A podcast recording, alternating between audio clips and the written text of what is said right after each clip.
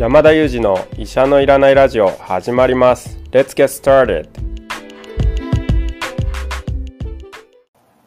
この番組はニューヨーク在住の医師山田裕二先生に健康にまつわる情報を質問し医者のいらない状態を医者と一緒に実現しようという矛盾した番組です。進行役は新里ゆり子が務めます。聞きたいテーマや質問はウェブマガジンミモレでの山田裕二先生の連載コーナーへお寄せください。感想はハッシュタグ、医者のいらないラジオでツイッターでつぶやいていただければと思います。本日もよろしくお願いいたします。お願いしますよろしくお願いします。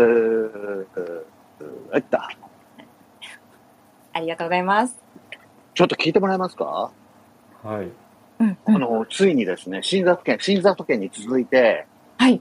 薄い家でも、あの、医者ないらないラジオ、ブームが始まりました。そうなんですか？もう移動すると、移動して電車に乗ったりすると、子供が医者のいらないラジオ聞かせてって言うんですよ。え素敵。それで、うちの子供がほら、ちょっとあの、偶然でしたけど、ラジオに登場したことがあったじゃないですか。ー、はいはいはいはそしたら、あれ以来ちょっと味を占めて、また出たいって言ってて、かわいい。そう、それであの、オープニングのトークを今練習してるんですよ。もしや、アナウンスですか？はい、アナウンスの練習今してます。えー、じゃあちょっとゲストとしてぜひ出演してもらいましょうですねそうですね。乗っ取ってもらいまししょうか。うそうですねちょっと冒頭のアナウンス、きっと私よりうまいんじゃないかなと思うんで やっていただきましょう。わかりました。ちょっと言っときます。もう、しめしめってもう、ドヤ顔でやると思いますよ。でもあの、医者のいらないラジオは、子供も多分好きになる要素があるんでしょうね。うちの子も大好きですし、よくアナウンス真似してますし、なんか、私もキッズフォンを持ってるんですけれども、なんか、たまにメッセージが来て、ママ、睡眠、ま、夜の睡眠、かっこ夏休み、どう？って言ってきたんですよ。え、何のこと？って聞いたら、医者のいらないラジオのトークテーマの質問に、こんなのいかがですか？みたいな感じで、リクエスト リクエストまで来て、え？医者のいらないラジオにリクエストってこと？って言ったら、あの、よく悩みの相談をしている回があるじゃないですか。あの、はい質問に答えていただく。あれをちゃんと聞いていて、自分もしかしたら言ったら、なんか採用されるかもしれないと思ったみたいですね。あーじゃあえーせっかく今リクエストいただいたんで夏休みエビデンスっていうことで論文いくつかあるんですけど一つご紹介すると、はい。夏休みのなんかお子さんたちのその能力を見たなんか研究っていうのがオーストラリアかどっかであってその分昔読んだことあるんですけど、はい。あのオーストラリア全体で見てみると夏休みの及ぼす影響って数学に一番大きくて数学の能力が一番落ちやすくて逆にリーディング読む能力が高まる傾向にあるって報告した論文がなんか過去にあって夏休みって言ってもなんかこう結構お子さんにとってやっぱり突然1ヶ月とか2ヶ月とか休みになっちゃったりするんでそこでこう結構能力変わっちゃったりするんだなとかあとはまあたそうですね数学でこうこの先なんか輝こうみたいな方にとってはこう夏休みって注意しなきゃいけない期間だなとかそんなことを知らせてくれるエビデンスを示した論文もあったりしますのであのぜひあの新里さんのお子さんにおかれましては 夏休みに数学の能力が落ちないようしっかりとですねあの数学の勉強をしていただけるといいのではないかと思いました。うわー、すごい。いやいや、面白い話ですね。はい。いや、でも同時に、それ、実際に、じゃあどうやるのって、ハウに落とし込むと結構難しくって、親が数学をやらせようとすればするほど子供は数学嫌いになるっていうのもあるわけですよ。はい、そうですよね。ねだきっと山田裕二はもう大好きで、数学勝手にやってる人だったじゃないですか。はい算数か。ね、算数から数学まで勝手に行っちゃったわけでしょ、なんですよ。でも普通の親はやっぱドリルとか買うと、親が買うと子供は嫌がりますよね。そこをどうするかなんですよね。ハウに落とし込むって私はですね、学研の授業のコマ数を夏休み特別辞定を追加しました。結構リアルなやつ来ましたね。すいませんねリアルなハウを言ってしまいましいや、た。リアルなハーブ大事ですよ。はいなるほどね。でもあのドリルとか本当臼井さんのおっしゃる通り、私が働きかけるとあのブブーなので、それはやらずにっていうとところですかね。いやー、まさにあの、チームマネジメント全く一緒ですね。いかに能動的に自分でやりたいっていうところに行くかですよね。いやーなんか引き続き考えていきたいなと思います。で、本日はですね、あのーテーマ、なぜか私の子供の質問にも答えていただいたんですけれども、あの、イベントでいただいていた質問に引き続き答えていただきたいなと思っておりまして、ははいい。ペンギンさんからいただきました質問です。よろしいでしょうか？はいえー健康に気をつけて極めて健康的な生活をしており、実際人間ドックの結果も最良でした。が、えー中年でいきなり癌になってしまいました。老人の3人に1人は無病であるとの本の帯を見て悲しくなってしまいました。明るい未来のための指針をください。というご質問えいただきました。いかがでしょうか？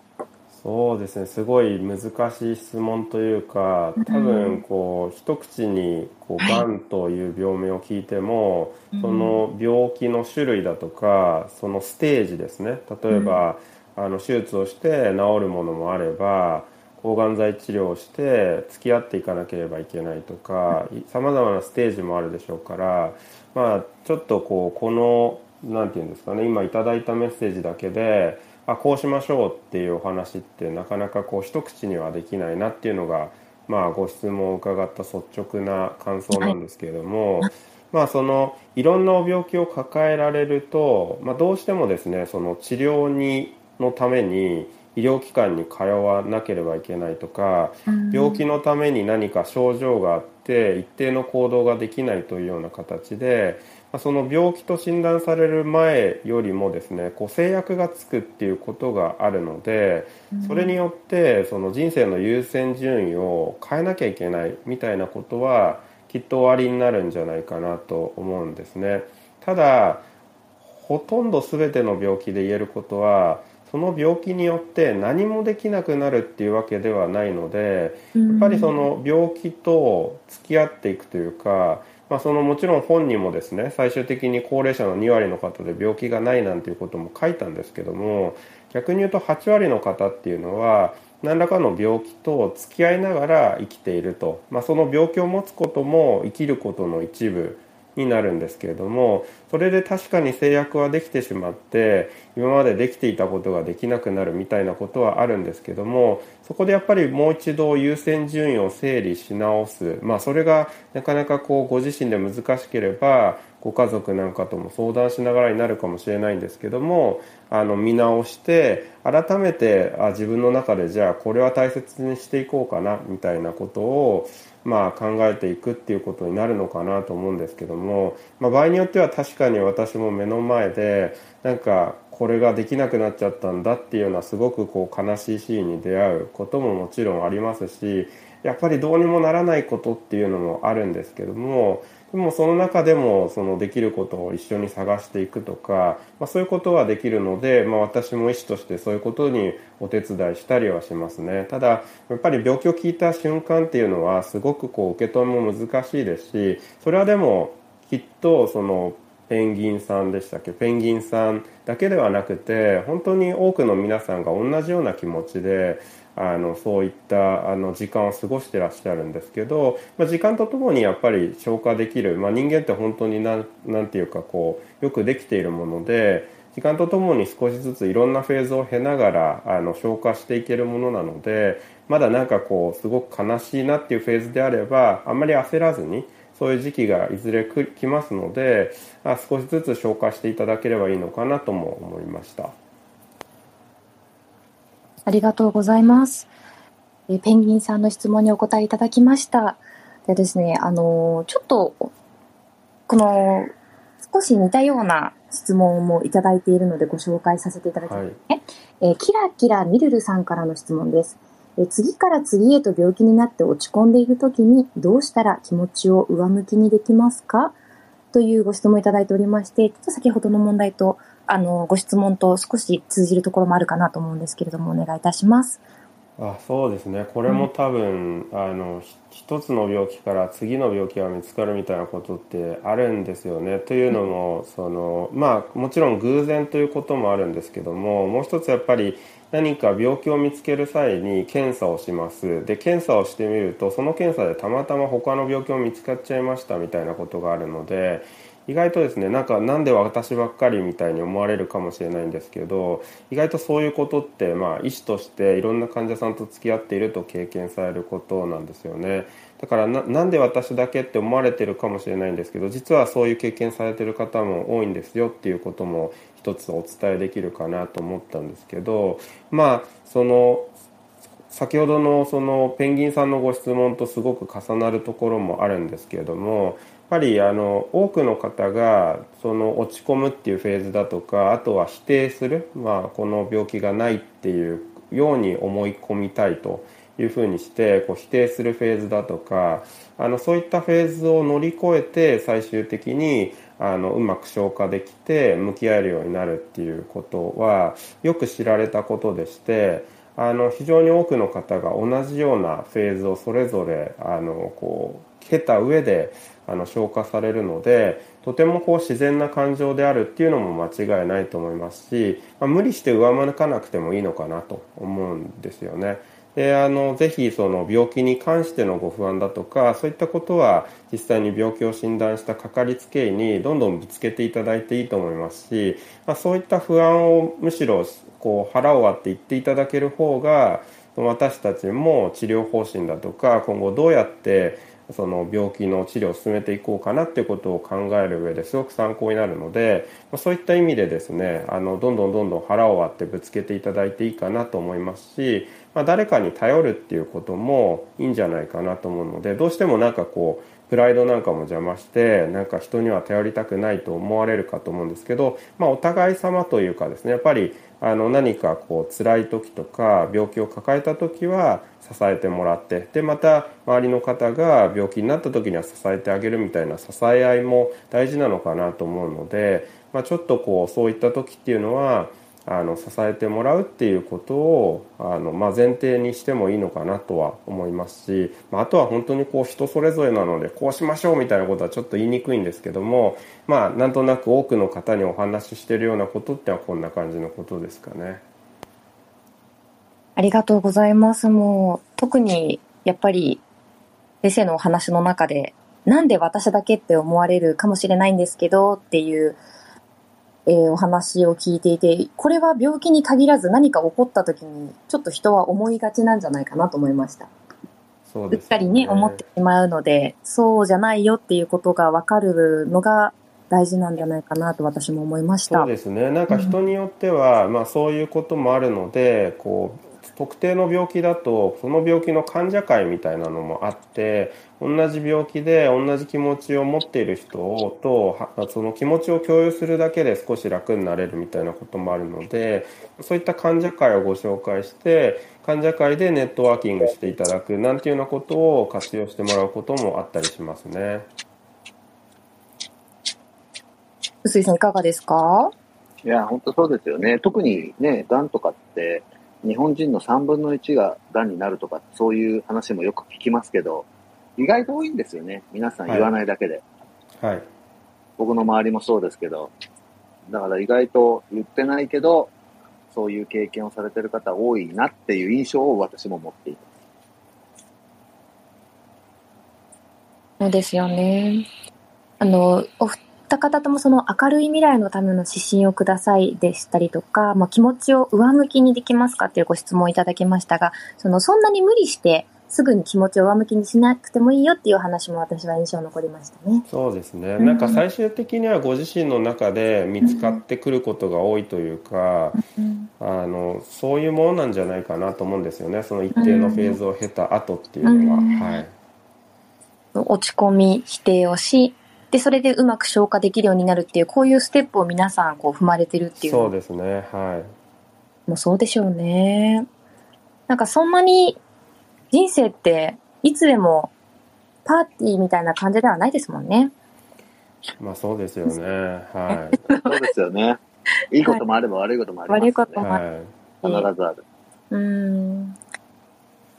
今日は質問に、えー3つお答えいただきました。ありがとうございました、山田先生。はいというわけで、医者のいらないクイズをさせていただきたいと思います。はいはいさんお願いします。では、私のクイズを出題いたします。はいカルチャークイズで、おもちゃの名前を回答いただきたいと思います。おおもちゃですかおもちゃ、いやーまた変な方向から飛んできましたね おもちゃクイズおもちゃクイズです。はいかなって、えーいう、ちょっと疑問に思いまして、出題いたします。えー1996年に発売された、キーチェーンタイプの電子ゲームです。ゲームの中で、生物に餌を与えたり、糞を掃除したり、す糞の掃除をしたりして、遊ばせながら育てていく、こう、キーチェーンタイプの電子ゲームのおもちゃがとっても流行ったんですよ。日本です。ほう。このおもちゃの名前は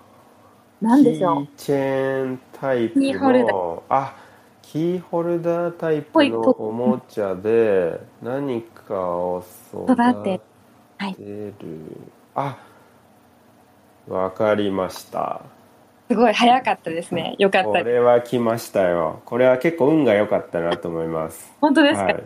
運の良さの理由もあって、はいいただくとして、答えをどうぞ。たまごっち正解です。ありがとうございますこれはですねとても運が良かったんですけど、はい。あの本当に先日ニューヨークの地下鉄の中を、に座ってたらはい。目の前の方がそのたまごっちやってたんですよニューヨークで、あ、そうなんですね。は、はいい。2022年のことなんですけどはい、はい、たまごっちやってる方いたんですよ、ニューヨークで、あ、でも今実はたまごっはいて、あ、たまごっちってですね、あの、はい新しいバージョンも次々と発売で、えっと、こうタッチパネル式になっていたりとかするんですよね。はいはいはいなんで、もしかしたら最新版のものをやってらっしゃったかもしれないですね。あなるほどいやそれでですねああれってなんだっけみたいな会話の中で「たまごっち」っていうワードをはいここ数ヶ月以内に聞いたのでそれでね分かったんですよあよかった。はい、偶然が生んだはい、正解ですね。やりましたこれはあの出来事がなければもう絶対分からなかったですよかったです。いでは、今日は質問にお答えいただいたのと、医者のいらないクイズに、えーご参加、えっ、と、回答いただきました。山田先生、今日もありがとうございました。ありがとうございました今日もいつもの3名でお送りしました Thank you for listening and see you next time